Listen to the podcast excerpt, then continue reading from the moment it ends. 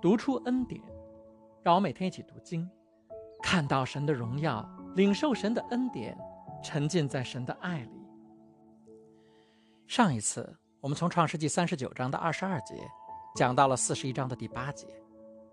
法老做了两个梦，埃及没有人能够帮他解梦。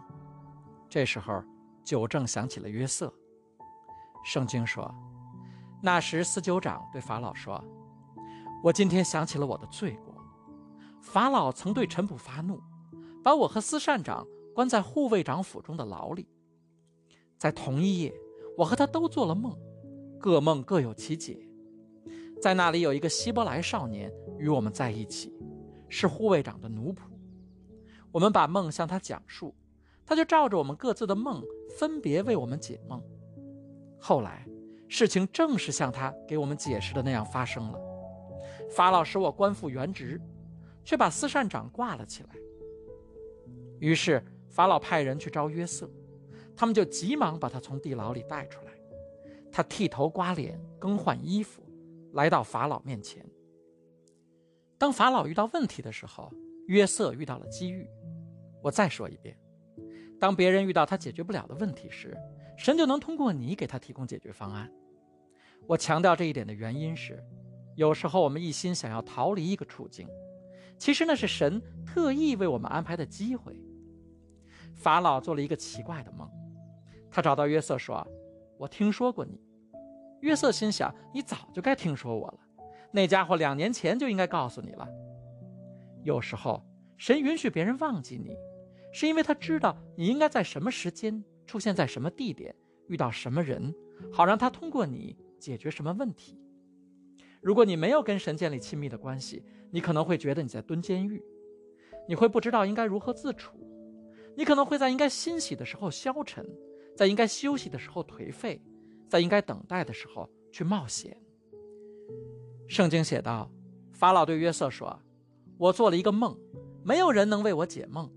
我听说你能解梦。’约瑟回答说：‘我自己不会解梦。’这是约瑟跟法老说的第一句话，真是一个奇特的开场白。去面试的时候，一张嘴就说我没有你们要的专业技能。解释的能力难道不是来自于神吗？约瑟知道，如果我用我自己的逻辑来解释这个梦。”我会弄错。假如你要我告诉你，我觉得你的梦是什么意思，我没有足够的理解力。所以约瑟说：“但上帝却能给王圆满的解释。我没有解梦的能力，我只有来到神的面前问神：你想告诉我什么？你想成就什么？”约瑟就是带着这样的谦卑和虔诚去倾听法老的梦的。圣经接着写道。法老告诉约瑟，在梦里我看见我站在河边，有七头母牛从河里上来，又肥壮又健美，在芦苇中吃草。接着又有另外七头母牛上来，又软弱又消瘦，又十分丑陋。在埃及全地，我没有见过这么丑陋的牛。这又消瘦又丑陋的母牛，竟把先前七头肥壮的母牛吃掉了。他们吃了以后，却看不出他们吃掉了肥牛。因为他们丑陋的样子仍是与先前一样，我就醒了。在梦里，我又看见一根麦茎，长出七个麦穗，又饱满又美好。接着又长出了七个麦穗，又枯干又干瘦，又被东风吹焦了。这些干瘦的麦穗，竟把那七个美好的麦穗吞了下去。我把梦告诉了术士，但是没有人能替我解答。约瑟听了法老的梦，胸有成竹。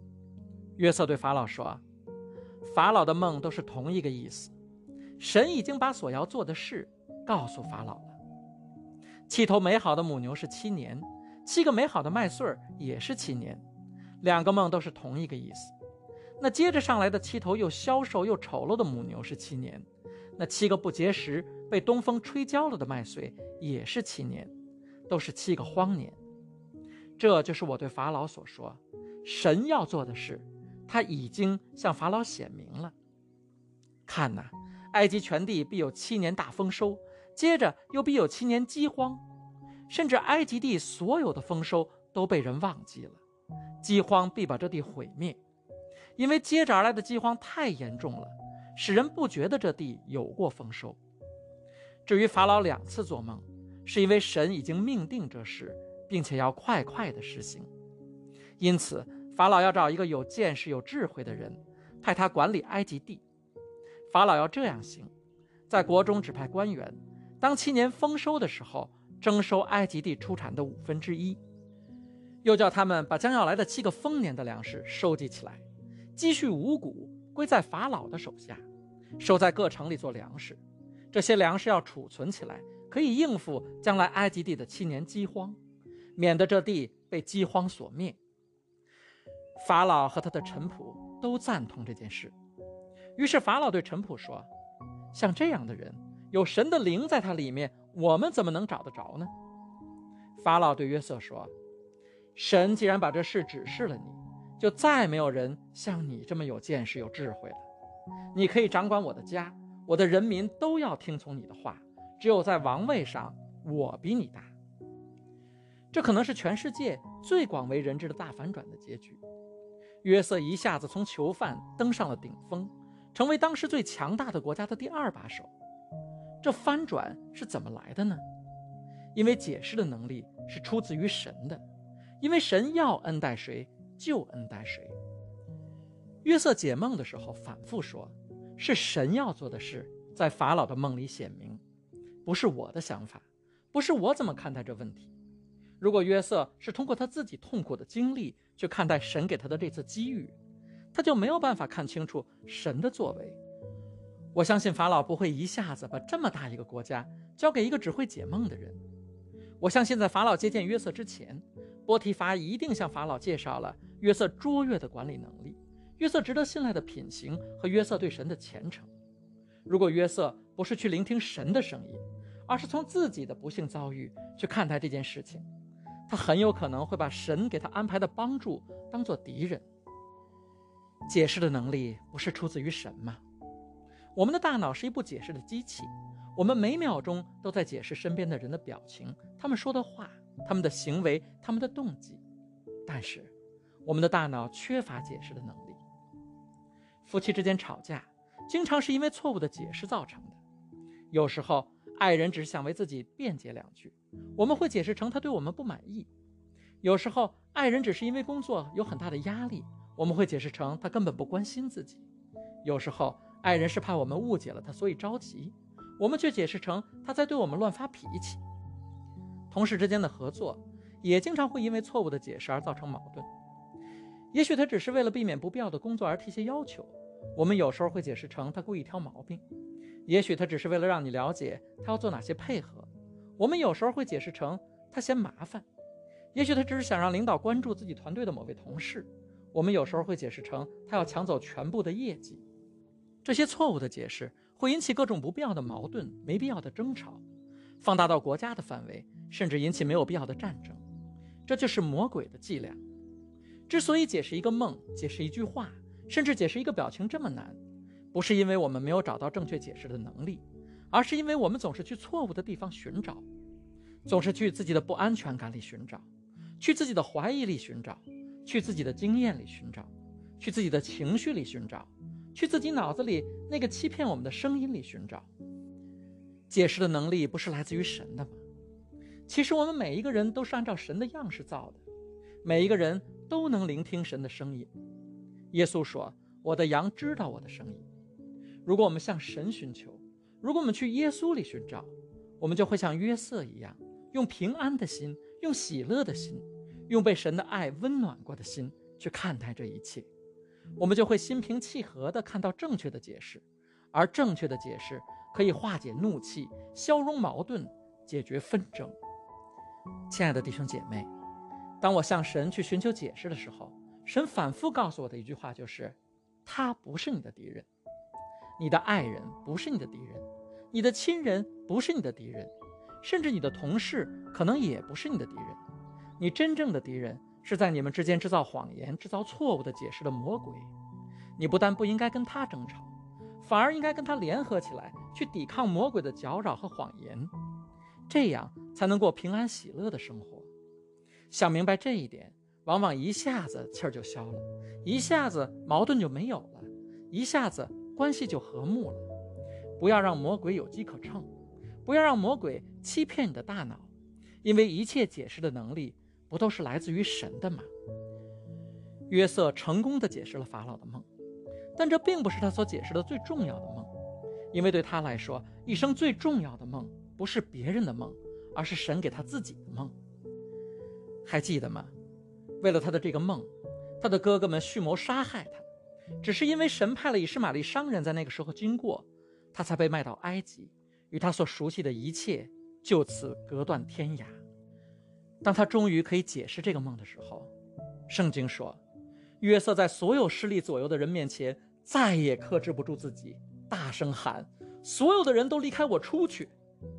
当约瑟向弟兄们表明自己是谁的时候，没有人站在他的身边，他独自一人，面对着曾经对他的伤害，面对着他一系列痛苦经历的源头，他必须决定，他要如何解释这一切。亲爱的弟兄姐妹，我现在讲的就是你的生活，你现在就站在一些伤害过你的事情面前，你就在面对一些不应该发生的事，或者理应为你发生，但是没有发生的事。面对向他下拜的哥哥们，约瑟要做一个决定：怎样去解释他自己的人生？他内心疼痛，他抑制不住的痛哭。终于，他向哥哥们揭示了他自己的身份。经上记着，约瑟对他的弟兄们说：“我是约瑟，我的父亲还健在吗？”他的弟兄们吓得一句话也说不出来。于是，约瑟对他的兄弟们说：“请你们上前来。”因为你没有办法从远处去解释神在你生命中所做的功，他必须将那曾经给他带来沉重痛苦的近前来，好看清楚神到底想让他们为他成就什么。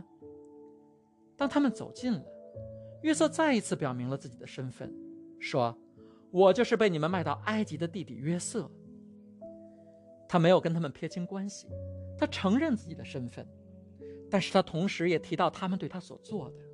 是你们把我卖到了埃及，他接着说：“现在，不要因为把我卖到这里自忧自恨，这是神差我在你们以先来，为要拯救生命。”我实话实说，我真的为了解释这句经文向神祷告过，因为约瑟说的听起来前后矛盾。他一方面说是你们把我卖到这里，他没有否认他的哥哥们曾经向他伸出恶毒的双手。是你们出卖了我，是你们迫害了我。但是他话锋一转，说出了神给他的话语，这也是神今天通过我要给你的话语。我祷告，你可以听到；我祈求圣灵给你亮光，让你可以领受。约瑟说：“你们卖了我，这是神派了我来拯救生命。到底是前者还是后者？是他们卖了你，还是神派了你？注意他说的话。”他没有说你们卖了我，但是神派了我。他说你们卖了我，这是神派了我。不用生自己的气，不用惩罚自己，不要在我面前害怕恐惧。你不用再为这件事情内心纠结，因为现在我看明白了这一切。自从你们把我推进那个枯井，很多年已经过去了；自从你们伤害了我，很多年已经过去；自从爸爸离开了我。很多年已经过去，自从他们背叛了我，很多年已经过去；自从我当初跌倒，很多年已经过去了；自从他们编织谎言害我，很多年已经过去了。而现在，神给了我对这一切的解释。他告诉我，决定结局的不是这些事本身，决定结局的是我对这些事的解释。所以，前面这句是发生的事儿，你们卖了我。后面这句是对事情的解释，这是神派了我，亲爱的弟兄姐妹，你必须选择，你要活在哪个里面？是活在事情里面，还是活在神给你的启示里面？你是要听从你的头脑、你的情绪对这件事的反应，还是顺服于神去做神要做的事？重要的不是发生了什么，重要的是你怎么去解释已经发生的事儿。我以为他不爱我。但他其实只是在管理工作的压力，我以为他故意挑我的毛病，但他其实只是担心我不理解他的难处。我以为他们像疯狗一样攻击我，但其实是他们自己的内心在害怕我。我以为这火是来烧死我的，但我发现其实是神在用火来净炼我。神要通过尼布甲尼撒点起的火，把我净炼成纯金，好把我放到他要使用我的地方去。保罗曾经对哥林多教会说：“所以说方言的，应当祈求解释方言的能力。我们不只需要圣灵来帮我们解释方言，我们需要圣灵帮我们解释痛苦、创伤、患难、历练。所以我像保罗一样祷告，求神给教会每一位弟兄姐妹来自于神的解释的能力。有多少人需要解释的能力？”需要那来自于神的灵、神的智慧的解释的能力呢？请听我说，你不只需要圣灵的感动，生活中很多东西可以给你感动。如果你现在放一首张国荣的老歌，也能给你带来某种感动。我不只需要圣灵给我感动，感动很好，但更重要的是，我需要圣灵带给我生命的焦点。我不知道我应该做什么，我不知道我应该说什么，但是圣灵，你能不能给我一个解释？让我知道此时此刻，在这个季节里，神需要我做什么，神需要我说什么，我需要圣灵的启示，要不然我可能会弄错，我可能会用我的过去解释我的现在，用我的痛苦解释我生命的意义，用一件无法释怀的往事解释我的整个生命，用我的弱点去解释我的未来，这就是魔鬼的伎俩，他只想你聚焦在你的软弱上，但是他不想你知道。神会使用你自以为软弱的地方，把你带进命定，高举你。魔鬼想捆绑住你，你要做的是赞美神，拿起敬拜的武器，聆听他对你生命的宣告。要知道，没有人能够增添或者减少神的旨意。如果神说会成就，就一定会成就。如果神说三天之内他会复活，虽然你看到的是他在十字架上，但是复活的能力一定会彰显。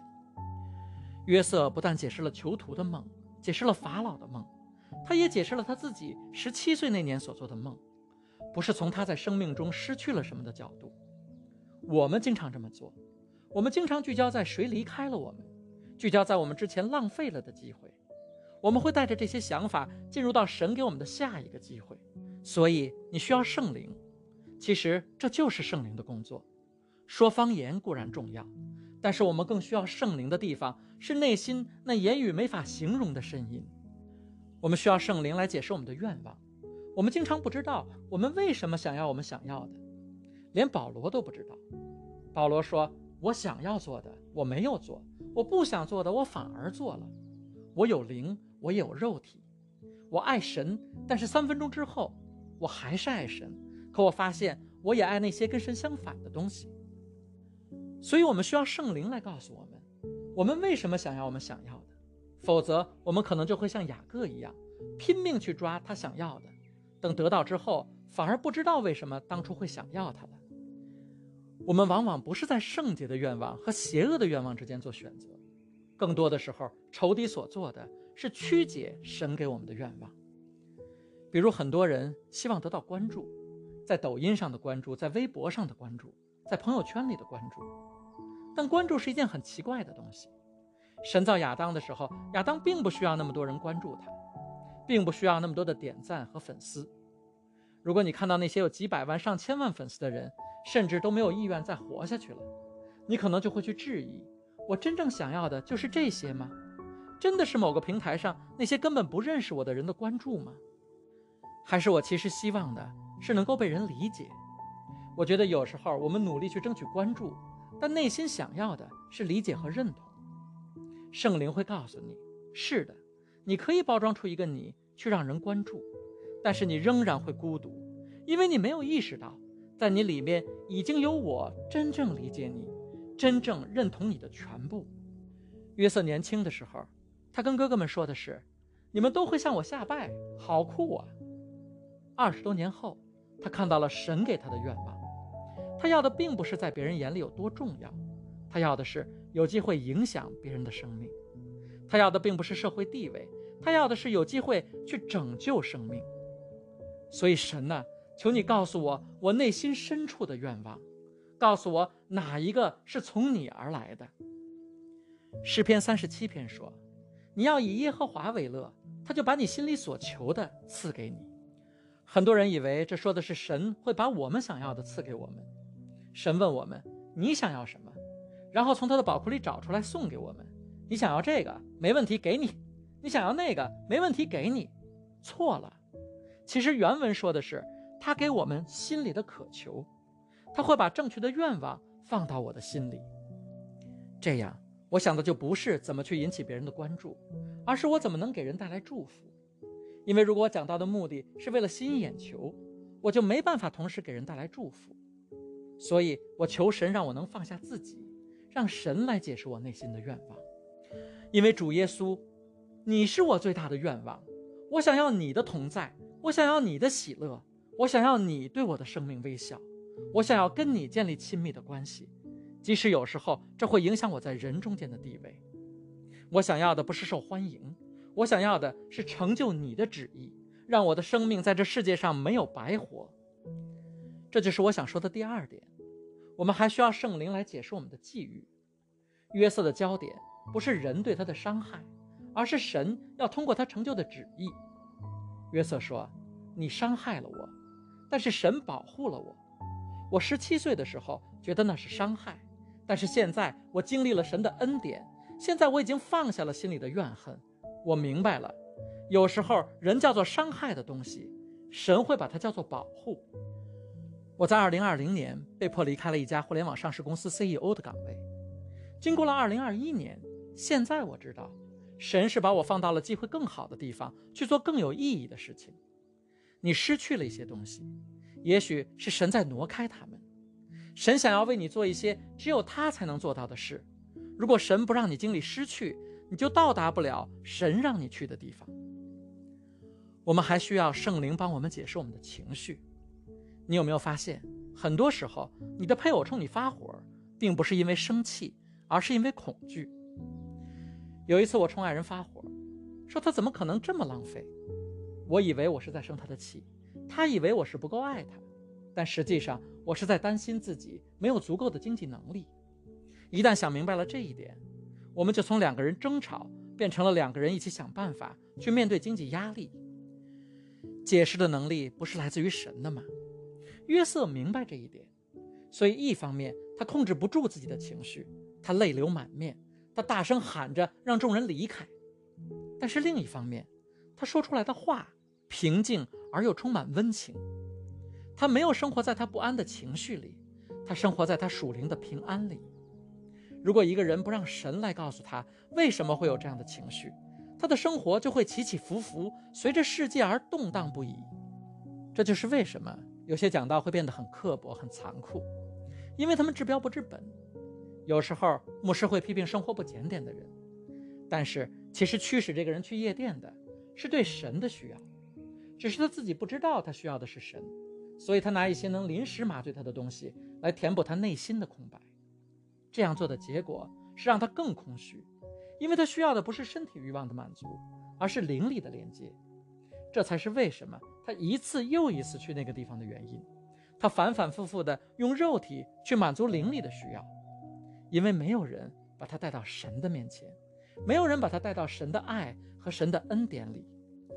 所以，好的讲道要聚焦在耶稣身上，聚焦在恩典和真理上，不是聚焦在人的罪上。